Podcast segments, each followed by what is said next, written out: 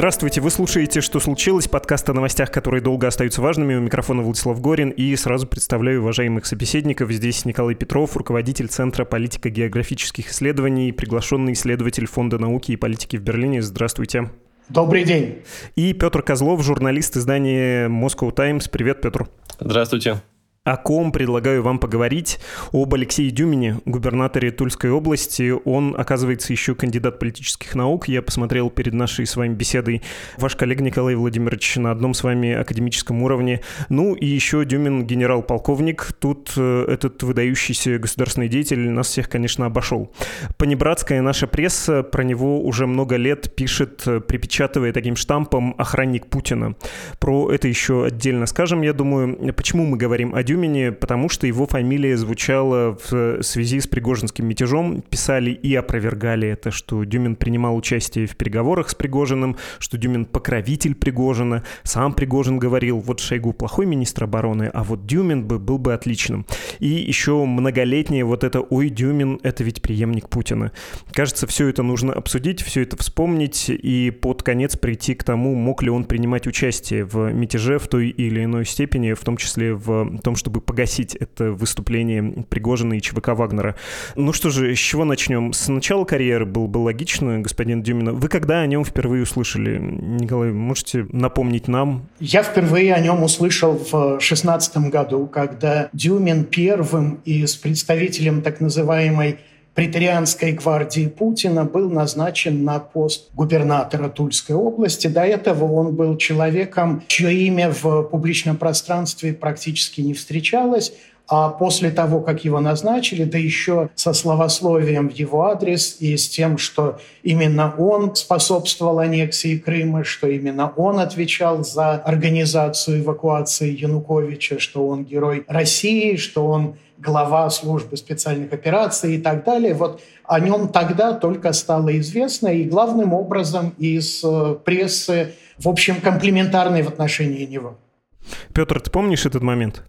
Да, хорошо помню момент. Э, более того, я в тот момент работал кремлевским корреспондентом газеты «Ведомости», и вот в качестве журналиста кремлевского пула освещал в том числе и тот период, когда Дюмин начал скажем так, раскрываться для всех россиян. То есть достаточно такой традиционный, мне кажется, для России происходил момент, когда появлялся какой-то человек, который благодаря Кремлю там, или каким-то другим различным институциям оказывалось, что он такой важный, что он такую важную роль играл, что, оказывается, вот мы все жили и не знали, что есть такой человек, благодаря которому во многом все это наше благополучие и наступило. Но это немножко, конечно, шучу, но в целом, конечно, так и было, потому что стало выясняться, что он и спас, да, что он и хорошо стоит на воротах, на хоккейной площадке вместе с президентом Путиным. Кстати, опять же, журналистом Кремлевского пола я несколько раз был на вот таких этих играх, которые проводили проводились ночная хоккейная лига, где играл президент Путин. Ну, как играл? Катался на коньках с клюшкой.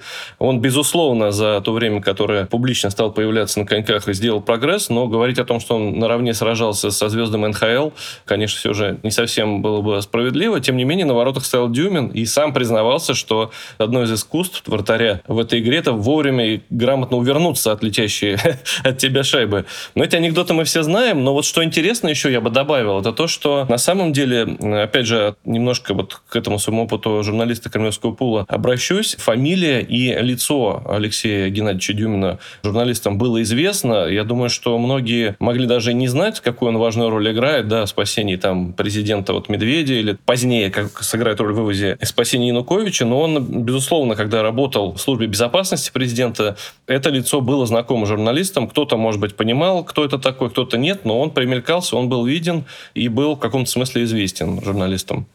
Я хотел тебя как раз про это спросить, запомнился ли он, потому что у него такое любопытное лицо. С одной стороны, абсолютно спецслужбистско-военное, ну, в народе это называют будкой, крепкое мужское лицо, такое очень мужественное, и при этом великолепные черные брови, не знаю, казацкие, не казацкие. Вот э, когда ты на него смотрел, отмечал ли ты до всего этого, он, надо же, интересный персонаж какой, или он был одним из тех людей в строгих костюмах, которые за Путиным что-то носят, ну, там, говорили и про обеспечение связи, про личную охрану, и про личное адъютантство, хотя с адъютантством совсем непросто. Чем-то он запомнился, помимо красивого мужского лица? позавидуем. Мне кажется, во-первых, ну это мое субъективное абсолютно наблюдение, что Алексей Дюмин немножко в этом смысле отличается от основной массы сотрудников э, службы безопасности президента. У него более, мне кажется, запоминающиеся черты лица, чем у основной массы сотрудников. Это первое. Второе, я его, безусловно, видел. Третье, не могу сказать, что я был как-то с ним знаком и какой-то опыт общения с ним имел. Я знаю, что кто-то из журналистов Пула уже позднее признавался, что они там с ним знакомы, поскольку давно работают и как-то им удавалось там перекидываться парой фраз. Я, если не ошибаюсь, слышал, что у него хорошее чувство юмора, вот, но это, опять же, со слов. Я не готов ни подтвердить, ни опровергнуть. Но, безусловно, вот в очень узких кругах он был известен, в том числе и людям, которые не служили в каких-то специальных службах.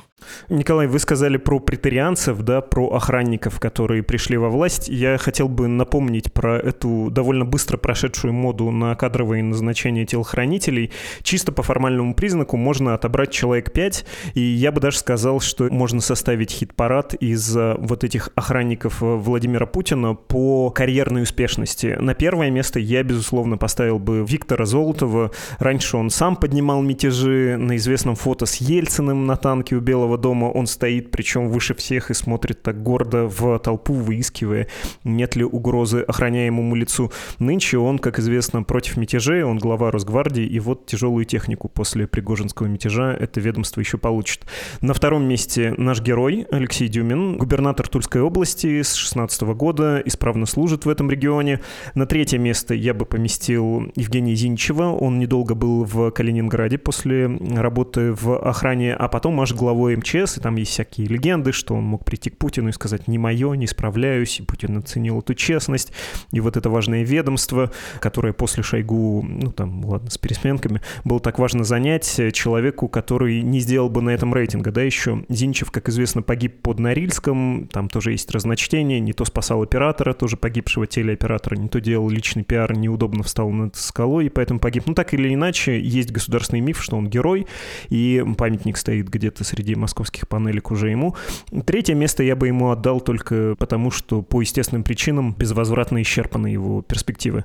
А на последнем, предпоследнем месте пусть будет Дмитрий Миронов, Ярославский московский губернатор, сейчас помощник президента, ну, то есть в переводе с бюрократического он в каком-то чистилище находится карьерном.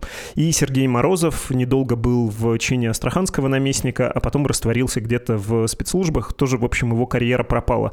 Не пошло ведь, да, у Путина с охранниками? Так себе оказалась попытка найти вот этих новых, лояльных лично ему людей, но не из Петербурга былых времен.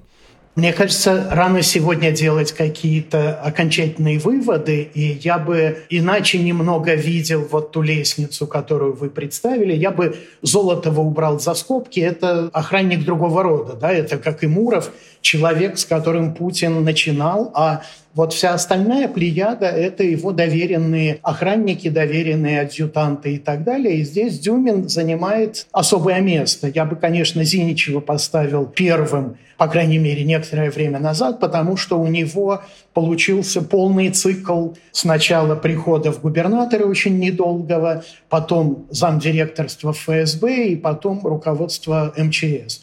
Дюмин все время на выданье, но он был первым вот в этой самой плеяде. Да, его назначили в феврале 16 года, а после него уже были и Миронов, и Зиничев, и Морозов. Да. Миронова я бы тоже поднял, потому что вы сказали, что он помощник президента, это правильно. Он человек, который отвечает за назначение силовиков, да, то есть он курирует в Кремле все силовые назначения. Это очень крупная фигура, очень непубличная, но играющая большую роль, особенно сейчас в ситуации войны. Что касается Дюмина, то ожидалось, что он все время сделает какой-то прыжок в карьере, его прочили и в вице-премьеры министры промышленности. Он, как вы знаете, возглавляет рабочую группу Госсовета по промышленности. Его прочат сейчас на пост министра обороны, не говоря уже о его шансах на пост президента. Но пока, по крайней мере, никто из вот этих людей, никто не проявил себя как-то особенно или как-то хорошо на посту губернатора, но всем им Путин выстроил такую хорошую изначально карьеру, И до того, как назначить их губернаторами, он их назначал заместителями руководителей всех крупных силовых федеральных ведомств. Да? Дюмин был замминистра обороны, это смешно, он был с декабря по февраль, то есть там а, два месяца но тем не менее он был. А дальше были и МВД, это был Миронов, замминистра, и Росгвардия, Куренков, и Зиничев, и Морозов даже был заместителем главы ФТС. Но к тем, кого вы назвали, я бы добавил еще двоих, которые выскочили без губернаторских постов. Это Александр Куренков, нынешний министр МЧС, и Роман Гаврилов, который был до недавнего времени заместителем главы Росгвардии, считалось правой рукой Золотова. Потом, после начала войны, он ушел, и не совсем понятно, он нигде не появился и ушел вроде от того, что не выполнил какие-то функции, которые ему были поручены. То есть это довольно большая плеяда, и кто-то из них уже выстрелил, кто-то, как Миронов, ждал долго – но, тем не менее, получил высокое назначение, а Дюмина до сих пор прочит на какой-нибудь высокий пост.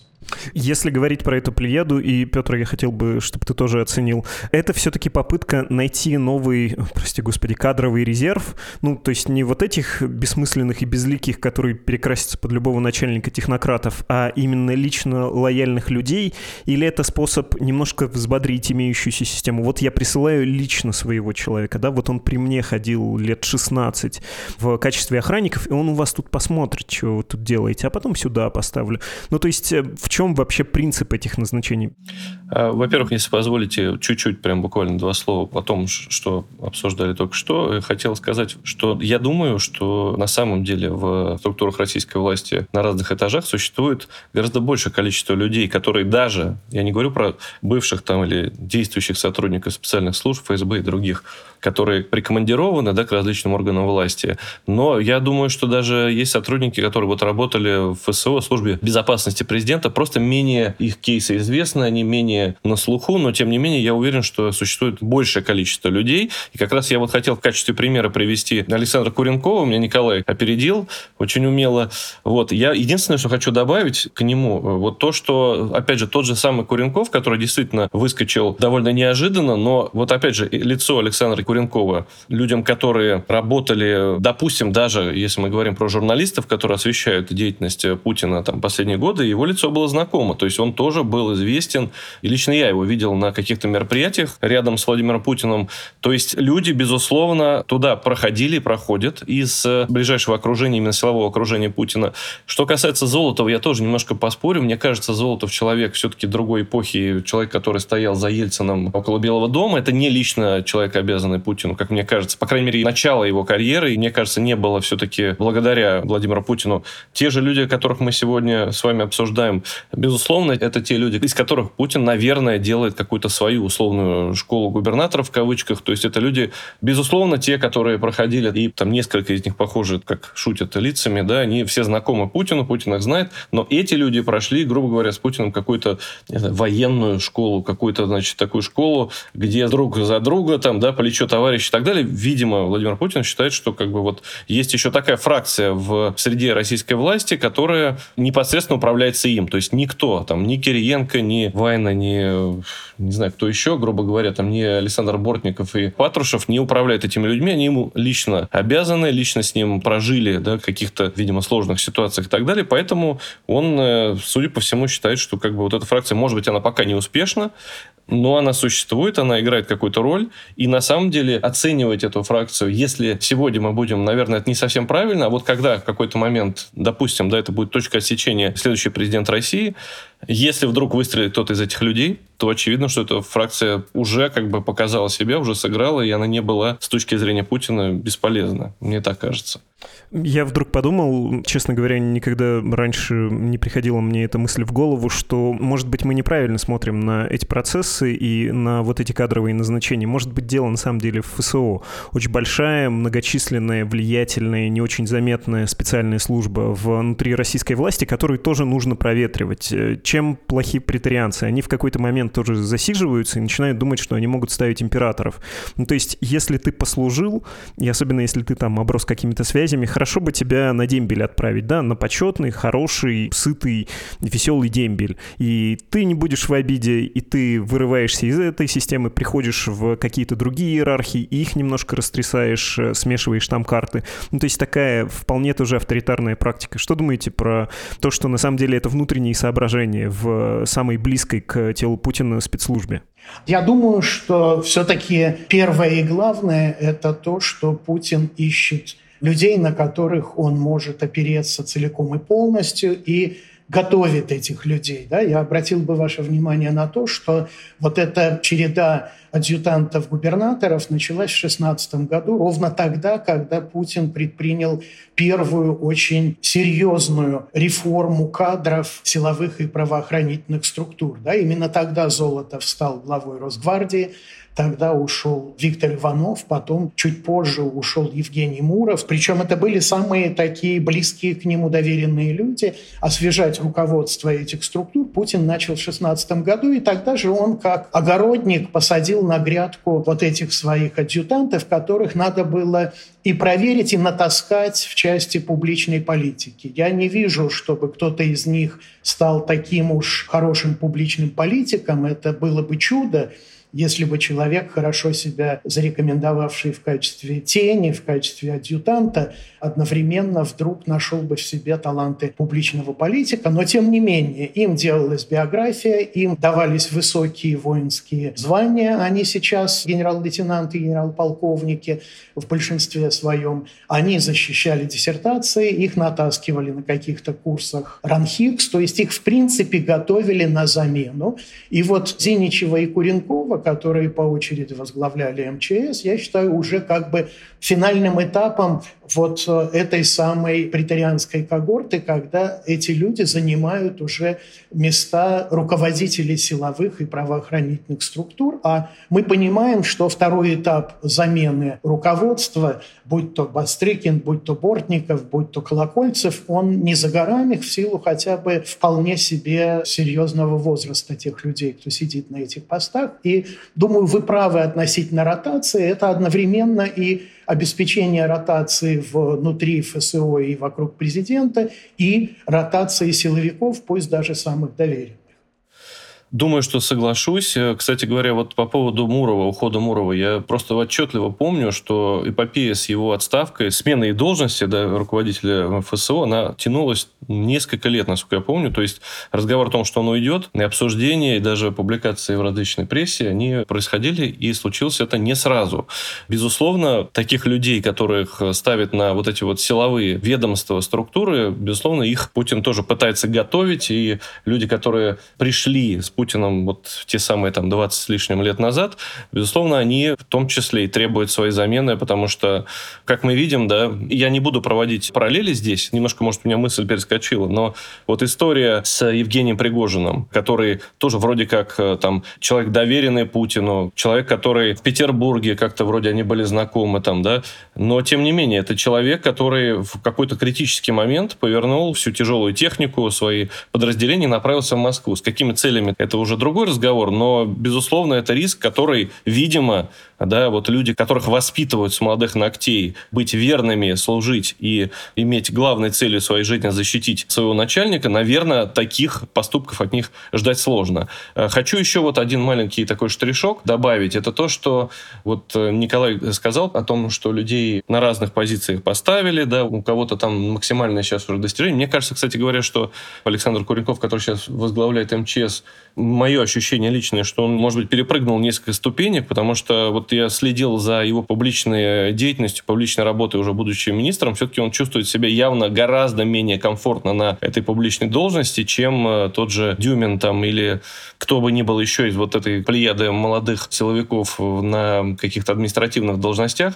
Вот. Что интересно, мне кажется, это то, что я наблюдал за подготовкой к проведению Алексея Дюмина через выборы в Тульской области. Я отчетливо помню, что в Кремле очень внимательно относились к этой работе, и там даже были выделены специальные люди, которые занимались его избирательной кампанией в плане того, что они высадились и были в командировке там полгода или там даже больше, получается, если он был назначен по-моему, в начале 2016 года, выборы прошли в сентябре, соответственно, вот почти 9 месяцев сотрудники Кремля, там некоторые, их работой было жить в Туле и заниматься сопровождением, в том числе там, информационным, в том числе грамотным выстраиванием пиара Алексея Геннадьевича Дюмина. Поэтому это такой, безусловно, штучный товар, и такие поручения наверняка на самом высоком уровне принимали, что достаточно высокие люди из Кремля уезжают в Тулу, да, это недалеко, но тем не менее, вот непосредственно вот ту самую посаженную грядку окапывать, поливать, чтобы, значит, они к моменту, когда нужно снимать урожай, дали какие-то плоды. Вот, собственно, мы это увидели.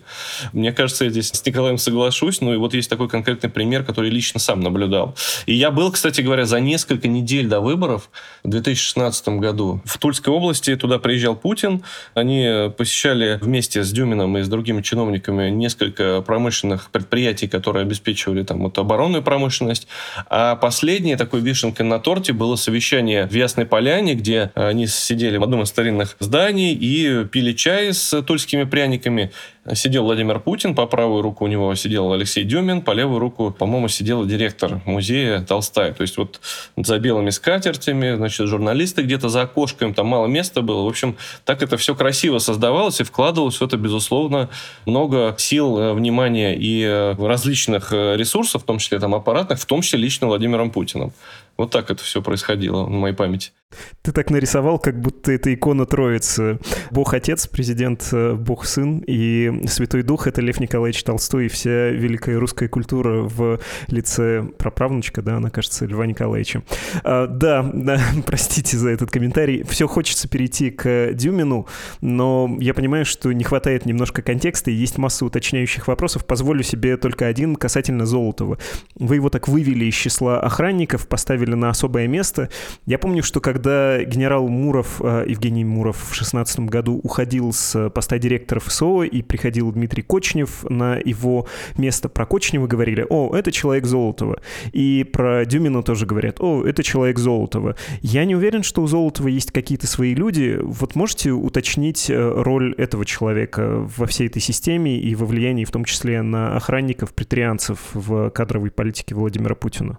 Я не согласен с коллегами, которые с самого начала комментировали высаживание этих грядок как необыкновенное разрастание ФСО и увеличение веса Золотого. Да? Они все оттуда родом по понятным причинам. Да? Если Путин в начале своего президентства подтягивал к себе людей из мэрии и из питерского КГБ, это были люди знакомые, с которыми он давно работал, которым он мог доверять то сегодня, особенно сейчас даже, когда он полуизолирован, у него круг лиц, с которыми он общается, в условиях, когда в стране нет публичной политики, крайне ограничен. Да? Поэтому я бы считал всех этих людей, да, они относились к корпорации, которую когда-то возглавлял Золотов, но это не значит, что это люди Золотова. И если мы посмотрим на лицо Золотова, то трудно предположить, что это политик макиавелевского типа, который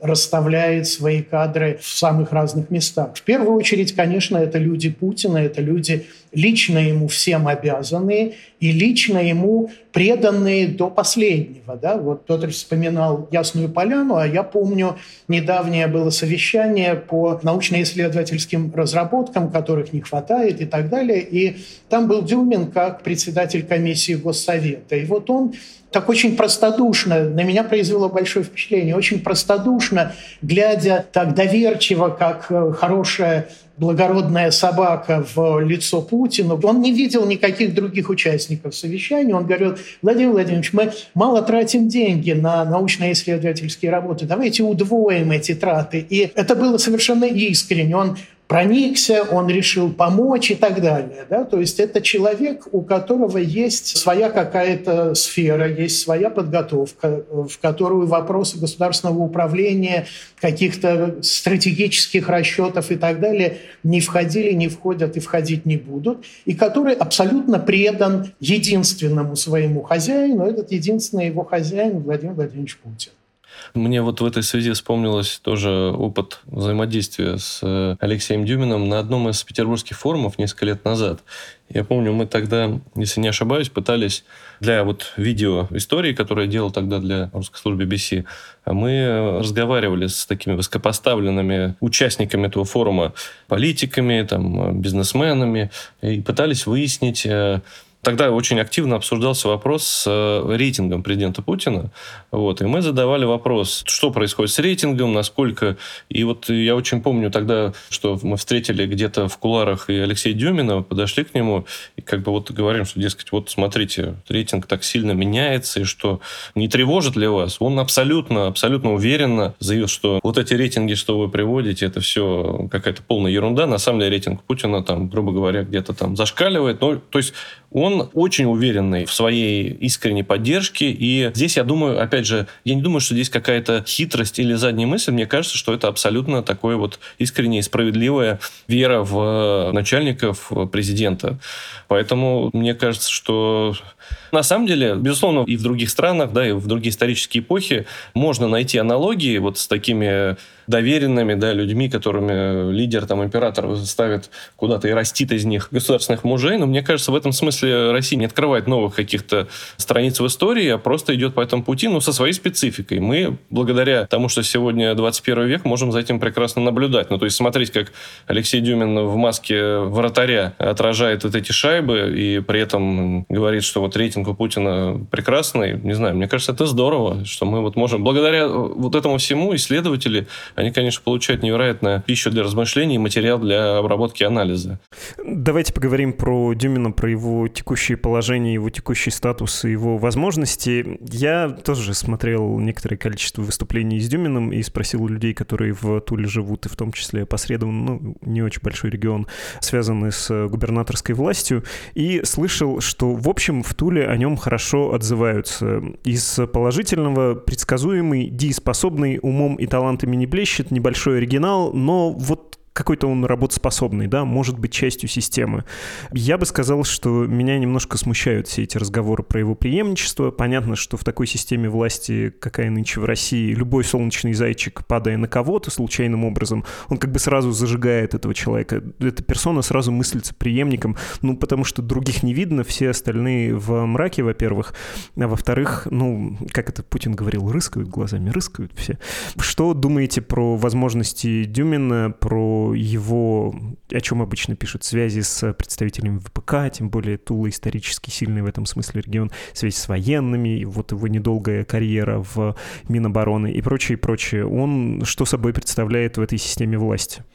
Мне кажется, именно то, что делает Дюмина удобным, лояльным и полезным Путину, практически исключает вариант, когда он может возглавить страну. Да? У него нет команды, и откуда ей взяться, если он свою основную часть профессиональной жизни провел вокруг президента, защищая его от медведей? У него нет никаких ресурсов, кроме ресурса личного доверия лидера. А этот ресурс, вообще говоря, тоже не бесконечен, да, потому что когда Путин своего ближнего боярина назначает куда-то далеко, то этот ближний боярин теряет возможность физического доступа к Путину. Да? Он не может Путину звонить бесконечно по каждому поводу, а поводов встретиться с ним других у него особых нет. Да? Мы видим у Путина какое-то особое отношение к Дюмину, в том числе и потому, что довольно часто Путин приезжает в Тульскую область и как бы что-то демонстрирует. Но, повторяю, вопрос о преемнике содержательно, мне кажется, абсолютно не стоит. Он бы мог, наверное, быть преемником типа Дмитрия Анатольевича Медведева, от которого как раз и не требовалось не иметь команду, не иметь программу, ничего. Но э, сейчас ситуация уже не такая, и поэтому эти разговоры, мне кажется, они уже абсолютно лишены каких-то рациональных оснований. Может, Путин когда-то и планировал, когда-то это и хотел, но прошло то время, когда Путин будет единолично определять преемника, и не способен, мне кажется, Дюмин выполнять роль лидера настоящего, а не декоративного. При этом каков его вес в нынешней системе? Я про Дюмина, конечно, не про Путина. Ну, его регулярно ставят на очень высокие позиции, и к нему как-то специально приглядываются. И я думаю, что это не просто так, я думаю, что это сознательная линия Кремля, как вот то, о чем Петр рассказывал в виде десанта и помощи на выборах. То есть ему создают этот имидж – но ничего больше. Да? Я добавлю, что Дюмин, как и все остальные претарианцы на посту губернатора, абсолютно ничем хорошим себя не зарекомендовал. Да? У него нет больших конфликтов, кроме как в начале, там, по-моему, с цыганами были какие-то проблемы. Да? Он притянул какие-то деньги, в регион, но и все. Он реально не управляет регионом, это за него, как и выборную кампанию, делают какие-то другие люди. Он э, как бы некий символ и занимает титульное место губернатора. Соглашусь с тем, что сказал Николай, но вот мне хочется, знаете, не хочу ломать сценарий программы, мне хочется задать вообще по-другому немножко вопрос, если позволите. Сегодня, с учетом событий последних недель и продолжающейся войны, вообще в целом вопрос как бы вот именно преемника в том смысле, в котором, наверное, многие себе его представляли, как человека что-то из серии там, Дмитрия Медведева, который вроде как делает вид, что он там на самом деле сам с усам, да, но при этом все-таки он, безусловно, супер лоялен на Владимира Путину, оглядывается на него, учитывает его интересы и так далее. Вообще возможен ли этот преемник? Потому что, ну, как мы предполагаем, да, для Владимира Путина сегодня наступил уже, безусловно, новый какой-то совершенно этап, когда, ну, несколько лет назад представить себе какой-то вооруженный мятеж, э, какие-то войска, которые подходят к Москве, там, да, останавливаются где-то в районе Тульской области, как раз тоже много слухов о том, остановил ли их Дюмин или нет. Это, кстати говоря, опять же, вот только что-то случается, сразу же тот самый зайчик, о котором, Владислав, ты говоришь, вот даже буквально скользнул. Дело в том, что никто даже не знает, что на самом деле сделал Дюмин там. Потому что единственное, что мы знаем, это какие-то телеграм-каналы писали, что Дюмин вел какие-то переговоры. Я буквально вот посмотрел,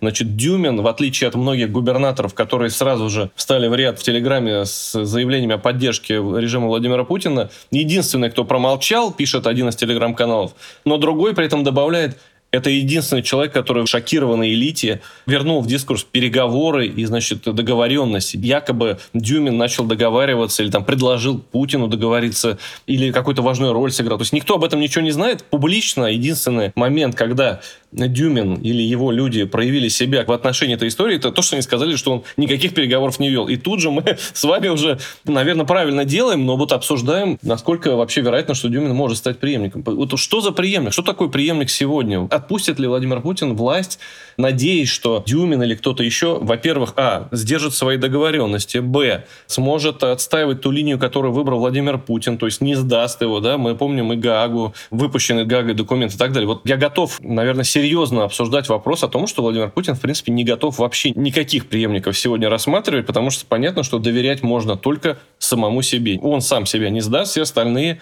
даже люди из ближайшего окружения, из ФСО, из службы безопасности президента, а кто знает? А кто знает, как они себя поведут? Поэтому не знаю. Это очень сложный вопрос, интересный, мне кажется. Да, мы уходим от э, описания того, чем является Дюмин в системе, но отвечая на твой вопрос, мне кажется, что Владимир Путин, пока температура тела его не снизится до комнатной, будет э, руководить Россией, будет пытаться это во всяком случае делать, как мы видели по этому мятежу всякое неожиданное может произойти в нашей стране, мы привыкли думать об этой системе, что она прочнее, но система власти, безусловно, даже после смерти Владимира Путина, или точнее после смерти Владимира Путина, попытается извергнуть из себя кого-то типа Дюмина, второго, третьего эшелона человека, сравнительно молодого, Дюмин 1972 года рождения, довольно системного, понимающего правила. Он же как Путин на самом деле. Почему мы еще на него смотрим как на перспективного политика? Потому что это Путин только помоложе. Он понимает правила системы. Там, где надо проявлять инициативу, перейти в личную охрану, проявляет, но в разумных пределах, не рвется, не демонстрирует демонстрирует никаких амбиций. С другой стороны, ну вот может сидеть 16 лет, да, на одном месте и не пятюкать. А про свое назначение в Тулу он же тоже говорил, как Путин, про предложение Ельцина. Мне предложили. Это было для меня неожиданно. Но, конечно, я не мог отказаться. Это же доверие президента. Вот это вот все. Это тот же самый человек. И он очень, я думаю, понятен Владимиру Путину и понятен всей системе путинской власти. Она, в общем, не против была бы нового Путина, только который не запирался бы и войн войн не развязывал. Это явно некомфортно. Простите, Николай Владимирович, что я тут э, влез. Я думаю, что вы тоже должны тут сказать, отвечая на вопрос Петра.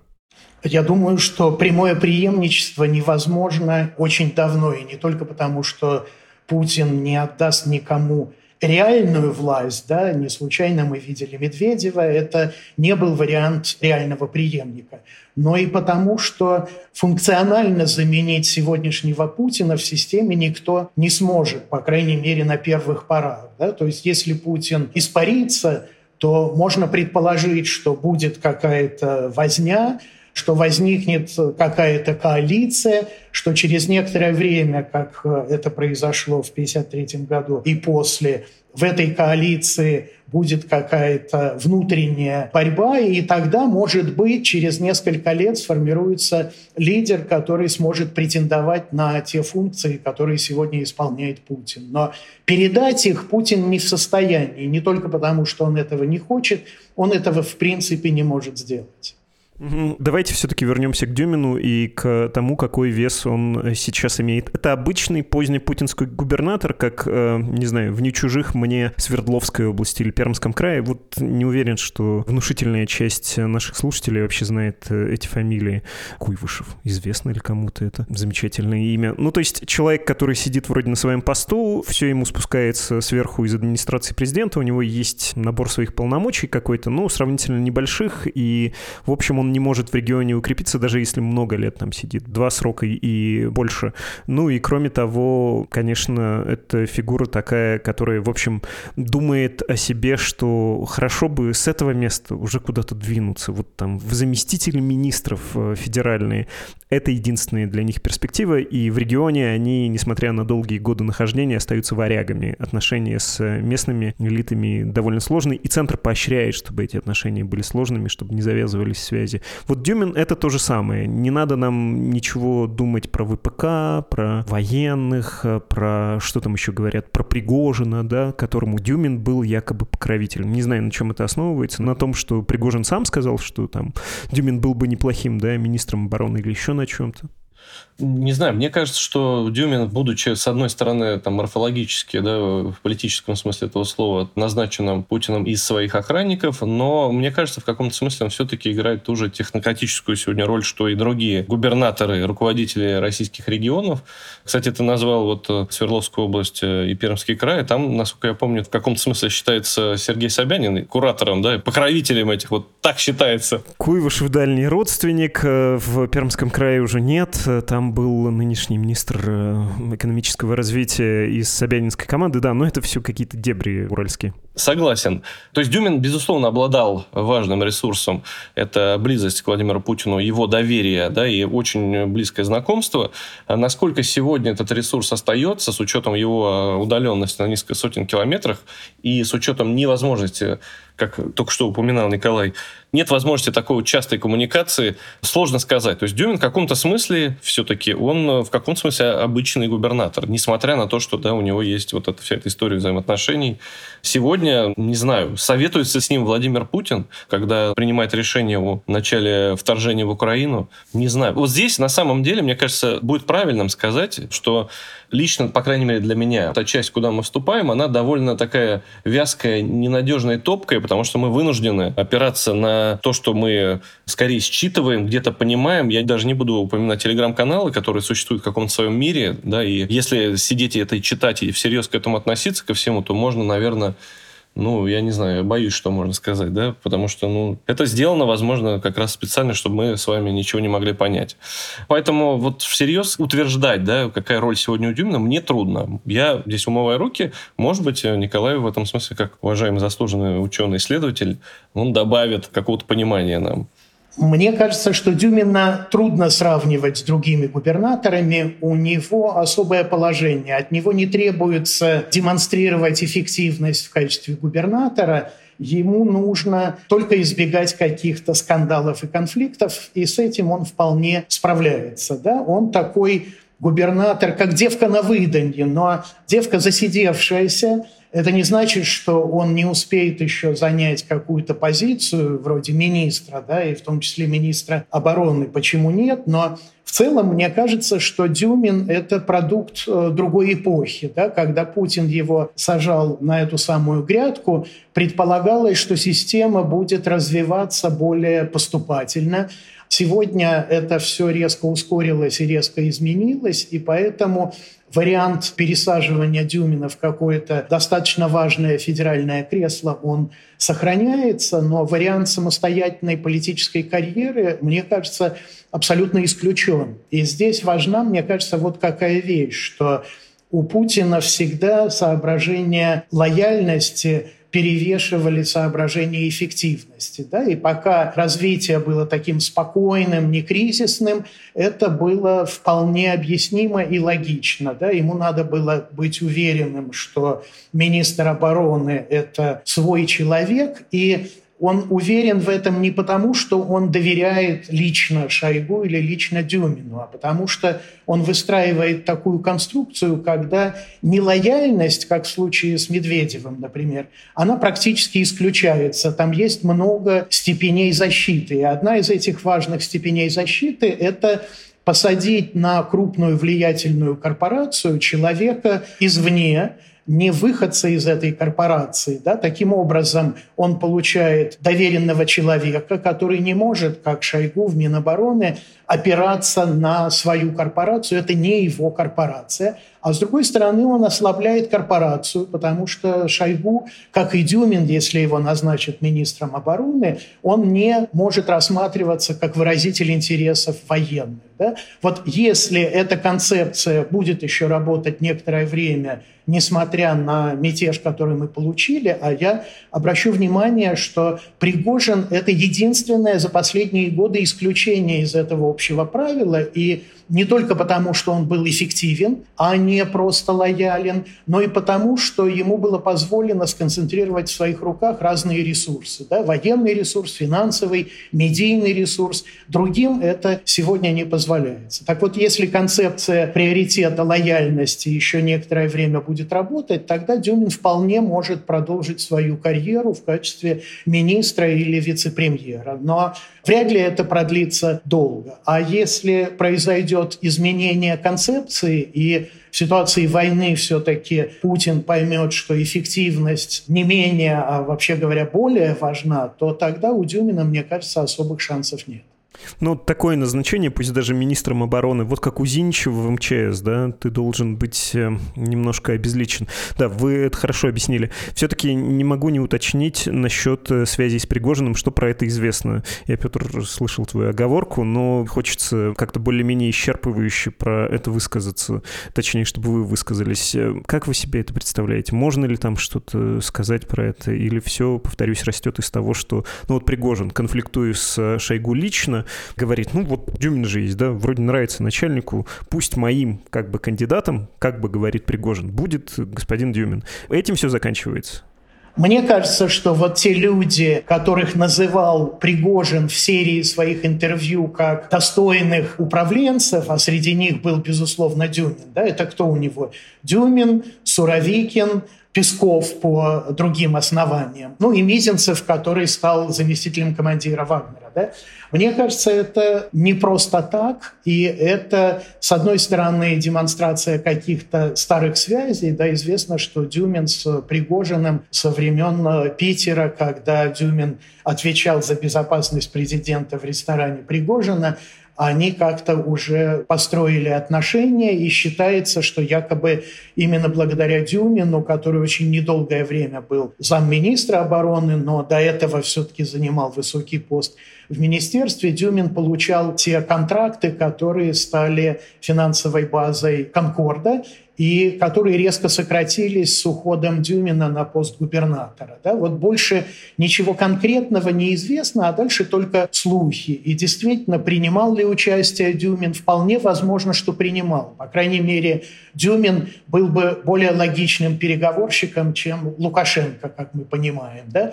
То есть вполне возможно, что Дюмин эту роль сыграл, и вполне возможно, что связка Дюмин-Пригожин, которую некоторые описывают чуть ли не как бизнес-партнерство, она вполне действует.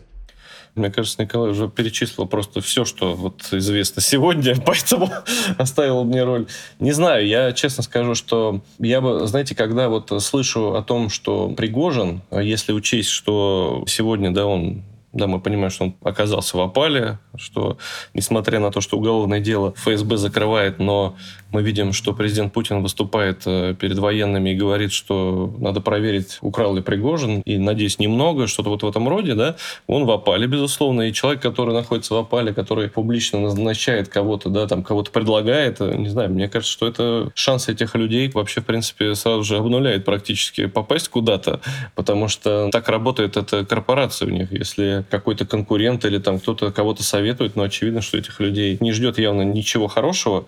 Тут вопрос том, насколько все-таки действительно доверяет, да, и уверен в них, в том же Суровикине. Опять же, тоже, что с Суровикиным? Извините, я задам тоже вопрос. Это последних нескольких суток главный вопрос, наверное. Вот, я тоже читал о том, что у Пригожина с Дюминым, возможно, есть какие-то бизнес-отношения ввиду того, что, значит, в регионе есть большое количество предприятий, которые Пригожину, в принципе, принципе, интересны как э, теперь, наверное, уже бывшему руководителю вот этой вот э, компании «Вагнер», да, но, честно скажу, мои познания в этом не очень глубокие. Я, наверное, не хотел бы вот в эти дебри для себя влезать, потому что не чувствую себя уверенным в этом. Хорошо, подводя итог, э, когда на этой неделе мы услышали фамилию Дюмина, нужно понимать, что во многом сработал тот самый солнечный зайчик, да, мы видим попадание света в довольно темном помещении, если угодно в храме, да, на какого-то персонажа, он сразу кажется нам более значимым, чем он есть на самом деле, плюс э, специфическая пресс-служба тульского губернатора, которая выпустила вот это коммюнике, Дюмин не участвовал в переговорах, и ты сразу думаешь, а может участвовал? Ну да, да, да. Вся вот эта телеграм-реальность, где бюджеты и блоки на негатив и выгоду извлекают только те, кто владеет крупными телеграм-каналами, она сводит нас немножко с ума. И плюс вот это сразу случается конспирология. С нами мы смотрим на карту, а где же остановились колонны ЧВК Вагнера, не дойдя до Тульской области. Вот это все нужно отринуть и смотреть чуть более здраво, хотя, вы знаете, уважаемые господа, я надеюсь, вы тоже подведете итог нашей беседе по-своему, но я хотел бы заявить, что Дюмин вообще очень очень влиятельное лицо. Это человек, который этой весной Владимиру Путину предложил вернуть в школы черчение, и что мы видим? Черчение возвращено. С 24 года будет возвращено в школы. Если вы не видели это совещание, оно было чрезвычайно трогательным. Там сидят губернаторы, министры, и Владимир Путин улыбается, похохатывает, когда Дюмин докладывает, я вот тут встречаюсь с руководителями предприятий, в том числе оборонных, они говорят, конструкторов э, не получается готовить, нужно, нужно вернуть черчение в школу. И видно по лицам обоих, как они довольны, как им приятно, как один делает хорошо начальнику, и начальник тоже рад. И что-то вот у них э, прямо светится. Такие какие-то светлые воспоминания о прекрасных временах, когда все было хорошо. Советский Союз, солнечно, мальчики в темно-синей форме, девочки в коричневой с фарточками. И вот такой пас начальству, и начальство не против. И все они почему-то думают, что народу это нравится. В общем, такое благолепие. В общем, в таких каких-то смешных э, благолепных вещах, наверное, наверное, Дюмин силен, да, начальник готов его послушать, ему приятно смотреть на это, не первый раз уже скажу, красивое мужское лицо. В остальном, ну, наверное, нет. Э, ваши итоги, Николай Владимирович, начнете? Я думаю, что Дюмина можно отнести к детям путинской элиты. Да? В данном случае не физически, но Путин для него такой корпоративный отец. И я думаю, что Дюмин, как и все остальные дети, не переживет в политическом плане своих отцов. Да? То есть они не обладают самостоятельными способностями и ресурсом плавучести, который позволил бы им приспособиться к новой системе. Но пока Путин находится у власти, и мы не знаем, как долго это может продлиться, они, как своего рода аватары лидера, могут э, вполне и находиться на своих местах и делать какие-то карьерные прыжки вверх. Я вот, э, отталкиваясь от э, темы диссертации Алексея Геннадьевича Дюмина «Политические аспекты глобального регулирования в рамках сотрудничества стран группы 8», защищенная в Российской Академии Госслужбы, Вот мне кажется, наверное, я бы завершил этим. Сегодня, да, с учетом того, что Россия в группу 8 уже не входит, да, и вообще проблема, в принципе, взаимодействия в таких больших группах и с западными странами. Ну, вот G20 вроде бы есть, но при этом тоже непонятно, приедет президент Путин или нет. Сегодня, конечно, шансы Алексея Дюмина с учетом его специальности, его диссертации тоже, конечно, снижаются с учетом вот Россия, находящаяся в изоляции сильнейшей. Если что-то, какое-то чудо произойдет, наверное, вот уже в дальнейшем, когда отношения восстановятся, Алексей Дюмин имеет навыки, имеет знания, чтобы вот эти отношения выстраивать. Но сегодня, находясь в кризисе, мне кажется, шансов у него немного. И на первое кресло, там, на первую позицию, и э, в целом как-то вот независимо от Владимира Путина развивать свою политическую и государственную карьеру. Спасибо вам огромное, было очень интересно. Спасибо вам, Владислав. Спасибо. Напомню еще раз, это были Николай Петров, руководитель Центра политико-географических исследований, приглашенный исследователь Фонда науки и политики в Берлине, а также Петр Козлов, журналист издания The Moscow Times. И напоминаю, стоит поставить приложение «Медузы» и обновить уже установленные до последней версии, а также убедиться, что в настройках включена функция обхода блокировок. Не знаю, как после Путина, а пока доступ к информации в Российской Федерации ограничивается. Не ошибусь, если скажу, что в ваших интересах все-таки знать больше, чем рассказывать рассказывает вам Кремль и подконтрольные ему медиа. Хорошее решение подписаться всюду, где можете на наше издание. Если отключится один канал связи, по другим мы успеем рассказать, как еще можно обойти запрет или блокировку. Подстраховаться лучше уже сейчас, когда случится очередной кризис, а они нынче часты, может быть уже поздно. Горячо советую вам все соцсети Медузы. Понимаю, что не все доступны без VPN, но все же Инстаграм, Твиттер, Фейсбук, Телеграм. Основной канал там Медуза Live. Слово Live латиницей пишется live. Также существуют дружественные нам имейл рассылки Кит и Сигнал. Скажут уж они, наверное, в тяжелую минуту, где теперь искать Медузу. Ну, я очень надеюсь, мы-то с ними дружим. И как такую дружбу можно предать? YouTube-каналы Медуза через, извините, Z, а также на уровне URL этот адрес пишется как Медуза Про, слитно. Есть еще YouTube-канал подкасты Медузы, и хорошо бы ради альтернативы иметь другую, удобную для вас подкаст-платформу. Это тоже канал связи с нами. Ну и кроме того, что случилось, выходит на этих площадках, Необходимое, сказал, дальше душевное, то есть ваши письма. Что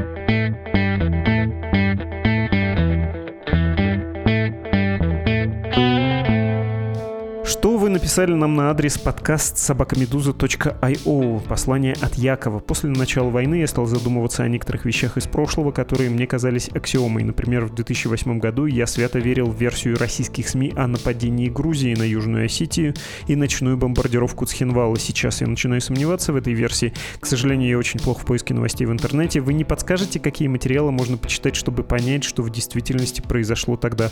Я, дорогой Яков, порекомендовать вам могу «Медузу», потому что и сам читатель, не потому что это какая-то корпоративная установка, и я должен хвалить только своих.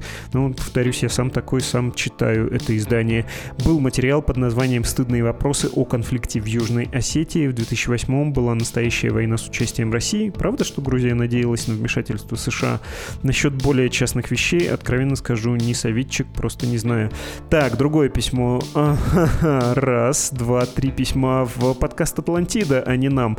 Андрей Перцева и Андрей Андрея Першина вопрос, братья ли они, вы любите, да? Ну, значит, им и пишите, пусть они отвечают на ваши вопросы. Да я и не ревную совсем, очень-то надо, чтобы вы писали нам на ящик подкаст собакамедуз.io. А если без шуток и без э, подколчик, э, вы замечали, что в подкасте «Что случилось?» нет рекламы. И это несмотря на хорошую, довольно большую аудиторию, при том, что в лучшие годы реклама была, но не очень часто. Всегда, в общем-то, рекламодатели казались рискованными темами, на которые мы тут говорим. А после иноагентства «Медузы» реклама практически нет во всем издании, тогда редакция вообще думала закрываться, потому что эта модель финансирования издания рухнула. Но мы в ту пору решили еще потрепыхаться и попросить денег на работу редакции у вас, читателей, слушателей, зрителей. Срезали, кстати, зарплаты, отказались от офиса. И вы знаете, случилось практически чудо, и чудо это никуда не ушло. Сотни тысяч людей перечислили деньги Медузе, многие стали регулярными жертвователями, то есть редакция получила средства к существованию и даже смогла начать планировать свой бюджет на месяц месяц-два вперед. Немыслимые перспективы в этом нестабильном мире. Затем была война. С точки зрения выживаемости нашего проекта тут существенными были две вещи. Блокировка в Российской Федерации и статус нежелательной организации от, собственно, властей Российской Федерации. Ну и кроме того, уход мировых платежных систем из России. И вот сейчас мы снова обращаемся к вам с просьбой стать нашими жертвователями, финансировать «Медузу» как общественное и, смею даже заметить, общественно важное издание. Правила таковы. Добровольность. Не можете себе позволить, не корите себя, все понимаем в первую очередь вы, семья, ваши друзья, потом уже всякое баловство. Второе правило — регулярность. Если хотите дать нам денег, лучше не разово, а понемногу, но каждый месяц. Так у нас появляется возможность планирования. Что-то накопили, что-то потратили сверх, но примерно знаем, сколько придет, сколько придется расходовать. Третий пункт — безопасность. Из РФ только анонимно, в криптовалюте, например, или с иностранного счета из страны, которая не делится финансовой информацией с Российской Федерацией. Последнее — нескромность. Помогаете нам? Расскажите. Опять же, с соблюдением предосторожности, то есть если вы в Российской Федерации доверенным людям и лично, не через мессенджеры, не дай бог в соцсетях. Мол, помогаю этой басоте и тебе советую. Потешные они, зайди тоже. Ну и еще последний бонусный пункт — это новенькое. Американцы. Они за свой donation могут получить налоговый вычет от собственного правительства. Нормально, да? Захотелось? Согласитесь, захотелось. Ну вот, не сдерживайте себя, если вы американец или если вы знаете гражданина США, дайте ему знать о том, что правительство вернет ему деньги, которые он потратит на «Медузу». Вот. Страницы для перевода денег support.meduza.io и save.meduza.io. Второй, тот, который сейф на английском языке. С вами был подкаст «Что случилось?», посвященный новостям, которые долго остаются важными. Всего доброго. thank you